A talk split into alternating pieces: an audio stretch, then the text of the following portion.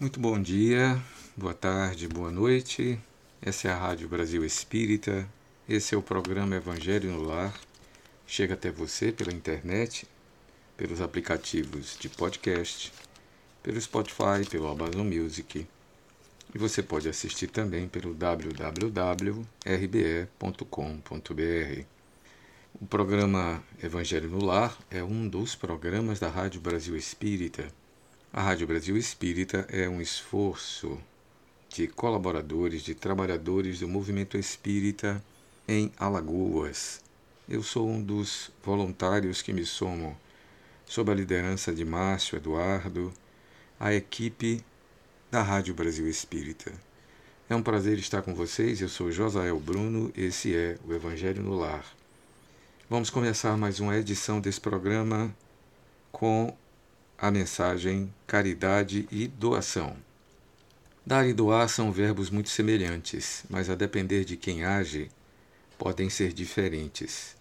Dar pode parecer simplesmente desfazer-se de algo. Doar, no entanto, pode significar oferecer com generosidade. Dê procurando associar ao objeto a emoção de quem deseja fazer o bem ao outro, para que seu ato seja sempre uma doação com o coração. Dar é caridade, porém doar está mais próximo da generosidade. Desfazer-se de algo que lhe sobra doando a alguém não deixa de ser caridade, porém, repartir e compartilhar com alguém o que lhe serve traduz a bondade que existe no coração. Toda ação caridosa deve se iniciar no coração do seu agente. Quando se trata de ato mecânico, racional ou para cumprir algum rito, o agente deve refletir sobre o bem que faz a si mesmo e sobre a qualidade do que foi proporcionado ao outro. A ação caridosa é plataforma para que outras que devem se multiplicar, para que se transforme em comportamento natural. Na dúvida, se deve doar algo ou se deve continuar a realizar a ação caridosa, reflita se o que lhe motivou a realizá-la foi resolvido ou saciado. Caso contrário, faça com meio para conquistar a integração da virtude que lhe falta. Quando lhe sobrar algo que você possa doar ou deseje doar, pense sempre para quem pretende fazê-lo e qual sua real necessidade a fim que sua doação tenha o devido valor para você e para quem a recebe. Dar o que sobra não deve ser apenas uma forma de arrumar o guarda-roupa ou arrumar a sua casa, mas um ato de despreendimento e de amor à vida que sempre visa o bem maior. Essa sobra, muito embora possa ser útil a outrem, podem sinalizar a necessidade de você rever o acúmulo e a quantidade daquilo de que necessita para viver. Doe tudo aquilo que em sua vida não tem sentido, nem lhe traz benefício algum, mas que pode fazer o bem a alguém. Compartilhe o que você possui de maneira a promover o crescimento pessoal do outro, o seu crescimento pessoal e do outro. Tudo que contribuir para o seu bem e que pode promover o mesmo no outro, na medida do possível, divida com ele, a fim de que também aprenda com você. Somos filhos de um mesmo Criador, vivendo no mesmo planeta, submetidos ao mesmo sistema evolutivo. Compartilhe, portanto, caridosamente seu conhecimento, sua sabedoria e, sobretudo, seu amor. Lembre-se sempre de que enriquecer é enriquecer-se do que divide com os outros para que se multiplique, para que se multiplique o bem-estar de todos. Esse foi, portanto, a mensagem Caridade e Doação do livro Caridade no Dia a Dia de Adenauer Novaes. Com essa página nós começamos o Evangelho no Lar do dia de hoje, desse momento de agora. Vamos continuar o que estávamos estudando na última, no último encontro, já que chegamos ao capítulo 11 do Evangelho segundo o Espiritismo. Então vamos continuar daí. O capítulo 11, como dissemos da última vez é a joia da coroa. É o ponto central, talvez, dos mais importantes dessa obra doutrinária do Espiritismo, que é o, a lei moral, né? a lei de amor, a lei de caridade, a lei de justiça.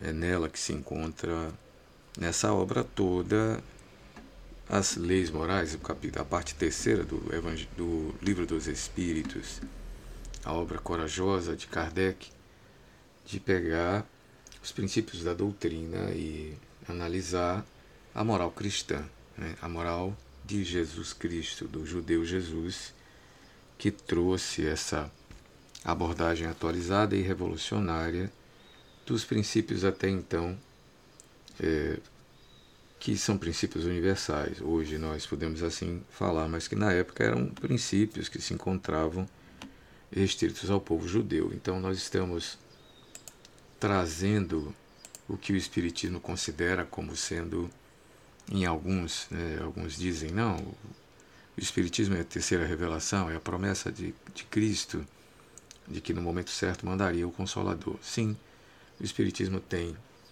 também essa função, esse aspecto de trazer consolo no momento de sofrimento, de dor. Mas é possível entender que ele é muito mais, é mais do que um movimento de consolo, mais do que uma abordagem religiosa restrita a trazer práticas exteriores, como se costuma fazer com a religião. Ele traz uma atualização tão profunda e tão revolucionária que ele se constitui numa doutrina, uma doutrina inteiramente nova de tudo aquilo que se tinha vivido e vivenciado até então. É, e é exatamente aqui na lei do amor que nós encontramos essa questão colocada com muita clareza.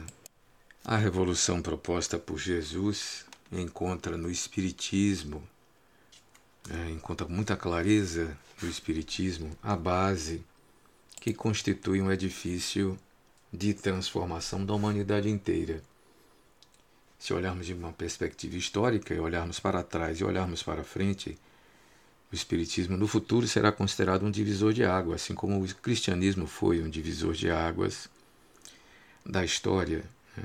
A história de civilização apontará inevitavelmente para a pacificação dos povos, para uma vida tranquila, para o equilíbrio entre as nações, para o equilíbrio entre os seres humanos.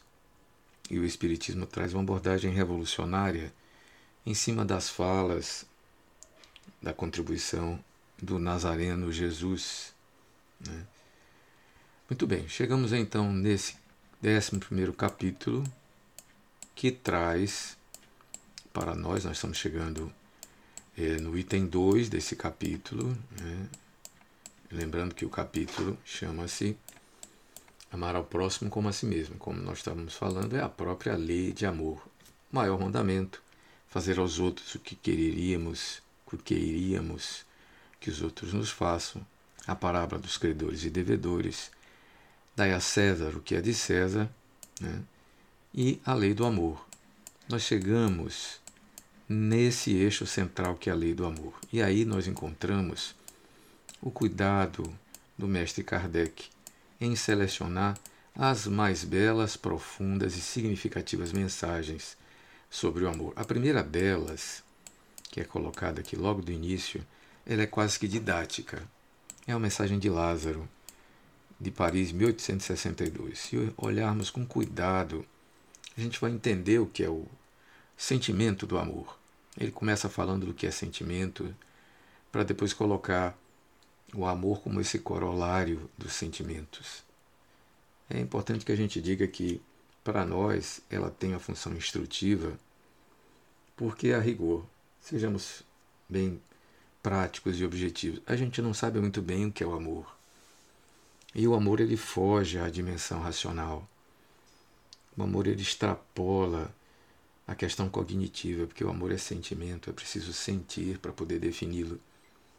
E toda vez que alguém tenta definir aquilo que é sentido, se perde e acaba entrando na dimensão poética, na dimensão volitiva, na dimensão espiritual na dimensão, eu diria, a expressão dos sentimentos, que é a dimensão talvez mágica, poética, é, musical. É, é difícil expressar sentimentos. E sendo o amor o creme de la creme dos sentimentos, ou seja, o mais elevado alcance dos sentimentos, que para nós é algo que ainda estamos em treinamento. Né? Quem pode de nós dizer, espíritos atrasados como somos, que já somos capazes de compreender toda, toda a dimensão do que é o amor? Não, não temos. Foi preciso que Jesus viesse até nós e vivesse, vivesse-o, né? pudesse ensinar por meio da vivência prática para aquele contexto, para aquela época. Não que não se falasse do amor, sim, já se falava bem antes.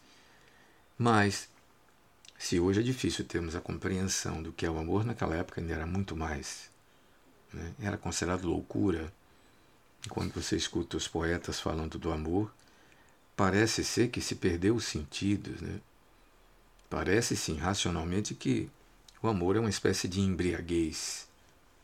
E é isso que Lázaro traz nessa primeira e selecionada mensagem para introduzir a lei de amor. Então, o amor passa a ser uma lei com o Espiritismo, algo que precisamos aprender, colocar em prática e virar um automatismo em nós. Olhe a distância que nós ainda estamos, porque vamos compreender que o amor ele envolve outras camadas né, que se tornem automáticas no nosso comportamento, como, por exemplo, a compreensão como por exemplo a paciência, como por exemplo o perdão sistemático, como por exemplo a resiliência, a indulgência.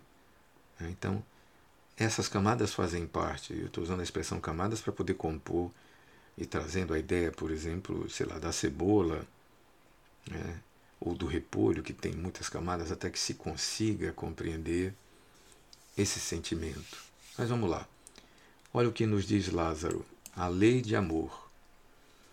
O amor resume a doutrina de Jesus inteira, visto que esse é o sentimento por excelência, e os sentimentos são os instintos elevados à altura do progresso feito.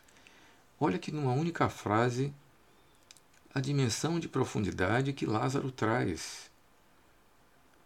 A, toda a doutrina de Jesus está nesse sentimento.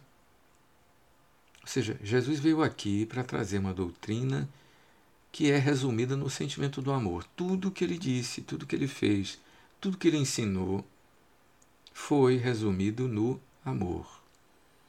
Hum? Suas instâncias, seu nascimento, sua história, a sua morte, né? o quanto ele tocou as pessoas, os discípulos que ficaram, os que se foram de fato tocados por sua presença, foram contaminados com a possibilidade de sentir e executar esse sentimento, o amor. Né? E ele é a excelência de todos os sentimentos. O que significa que é o alvo, a meta para a qual devemos nos movimentar. Alcançar o amor é alcançar a excelência da doutrina de Jesus. Mas que sentimento é esse? Opa, Daí começam os nossos graus de dificuldade e começa o didatismo, digamos, dessa mensagem. É o que ele diz. Os sentimentos são os instintos, instintos elevados, elevados ao progresso feito. Né? O que está implícito será o seguinte: se você não atingiu ainda esse sentimento, repare, se você não atingiu os sentimentos, você dá no instintos. Se você já atingiu os sentimentos, você já superou, ou seja, você já fez esse progresso. Se você atingiu o amor, você chegou no mais elevado de todos os sentimentos. Né? Você tem aí como se fosse degraus de uma escada: instintos, sentimentos, e lá na ponta dos sentimentos está o amor. Prossegue Lázaro. Em sua origem, o homem só tem instintos Quanto mais avançado e corrompido, só tem sensações. Quando instruído e depurado, tem sentimentos. Olha aí novamente mais uma, um parêntese para a gente entender essa linguagem compacta, essa linguagem, né, digamos assim, não é cifrada, mas a linguagem muito típica dos espíritos que atingiram um certo grau de evolução é uma linguagem enxuta. Né? Não é que ela tenha cifras, não, é porque ele pega muita coisa e no único parágrafo ele diz muita coisa. Olha só. O homem só tem instintos no começo, na sua origem. E o que é o homem? O homem é um espírito encarnado. O que é o espírito? É o princípio espiritual que migrou, se aproximando da matéria através da evolução. Que evolução? A evolução que se deu desde a aproximação do princípio espiritual do princípio material por ao longo de milênios, ao longo de bilhões de anos, se aproximando primeiro da matéria bruta, para depois da matéria animada, para depois dos animais, para então chegar na condição de homem. E ao longo dessa trajetória, repito, da matéria bruta para a matéria animada, entenda a matéria bruta assim, os minerais, a matéria animada, todos os reinos anteriores ao reino animal, já que nós sabemos pela biologia que existem vários reinos, Monera, né, Plantae, né, é, o reino dos animais, até chegar dentro dos animais ao homem, entende? Até chegarmos aqui na condição animal. Então, evoluindo, ele foi adquirindo instintos, sistemas de proteção, sistemas de reprodução, sistemas de autopreservação né? sistemas e mais sistemas que foram a ele adquirindo como um embrião da inteligência. Mais avançado e corrompido da inteligência vem as sensações, as emoções, com mais instrução e depuração, e entenda aí pelo mecanismo das sucessivas reencarnações, surgem os sentimentos. Então, numa frase aqui, ele sintetiza o processo evolutivo do princípio espiritual até chegar no princípio humano. Né? E aí ele continua. E o ponto delicado do sentimento é o amor. Não o amor no sentido vulgar do termo, mas esse sol interior que condensa e reúne em seu foco ardente todas as aspirações e todas as revelações sobre-humanas. Mais um parágrafo aqui e nós temos aqui outra linguagem compacta. Né? Ao chegar no nível do amor, e no amor, não o amor apenas pelo interesse vulgar, e aqui o vulgar pode ser entendido apenas como o interesse de posse, o interesse de ter a outra pessoa, o interesse que pode se reduzir até à questão da posse sexual, que homens e mulheres têm uns pelos outros, mas o foco ardente, o foco todas as aspirações de todas as revelações sobre-humanas. O que é sobre-humanas? Acima do nível da humanidade, para a qual Cristo foi esse modelo e esse paradigma que serve para nós. Entendo sobre-humana aquele que já passou do nível que mal acabamos de chegar, que é o nível da humanidade, o nível de humanidade, de seres hominais humanos que se reconhecem, têm individualidade, né, têm uma consciência, têm a percepção de que se é espírito imortal, se reconhece como filho de Deus na humanidade, mas ainda busca né, e tem aspirações por segurança, por conforto, por proteção, por se preservar, que ainda reflete a ancestralidade, né, o atavismo dos instintos que moram conosco. Muito bem, prossegue Lázaro. A lei de amor substitui a personalidade pela fusão dos seres, extingue as misérias sociais. Novamente, aqui ele traz uma outra linguagem compacta.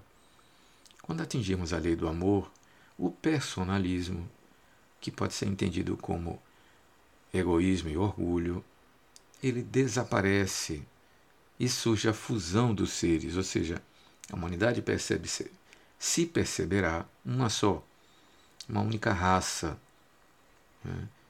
E não haverá melhores nem piores. Os seres eles extinguirão a miséria, acolhendo os mais fracos, os mais fortes não oprimirão, né?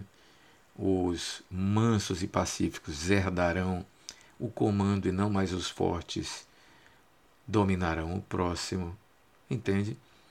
O que nós encontramos aqui é que, ao atingir a condição de seres amorosos, tenhamos entendido a lei do amor como esse sentimento que nos coloca acima da humanidade, sobre humanos, construiremos aqui na Terra, bem provavelmente, uma civilização baseada na lei do amor. Né? A miséria será extinta, os seres se fundirão, não porque perderão a sua personalidade, mas porque escolherão trabalharem em conjuntos, trabalharem como uma única família. E ele prossegue: Ditoso aquele que, ultrapassando a sua humanidade, ele volta a colocar isso, né? ama com amplo amor os seus irmãos em sofrimento. Ditoso aquele que ama, pois não conhece a miséria da alma nem a miséria do corpo. Tem ligeiros os pés e vive como que transportado fora de si mesmo. Quando Jesus pronunciou a divina palavra amor, os povos sobressaltaram-se, né? e os mártires, ébrios de esperança, desceram ao circo. Mais uma vez, uma linguagem compacta, que coloca que aqueles que foram tocados pela fala, pela vivência, pela energia de Jesus, que compreenderam a importância do amor, eles elevaram-se além da humanidade elevaram-se além, digamos assim, do nível terra a terra da vida dos instintos, da vida das sensações, e transportados fora de si mesmo, desceram até o martírio, e foram muitos, né? desceram ao circo, ébrios de esperança. Novamente aquela história de que o amor é quase que um, uma embriaguez. Né? O Espiritismo, a seu turno, vem pronunciar a segunda palavra do alfabeto dizima.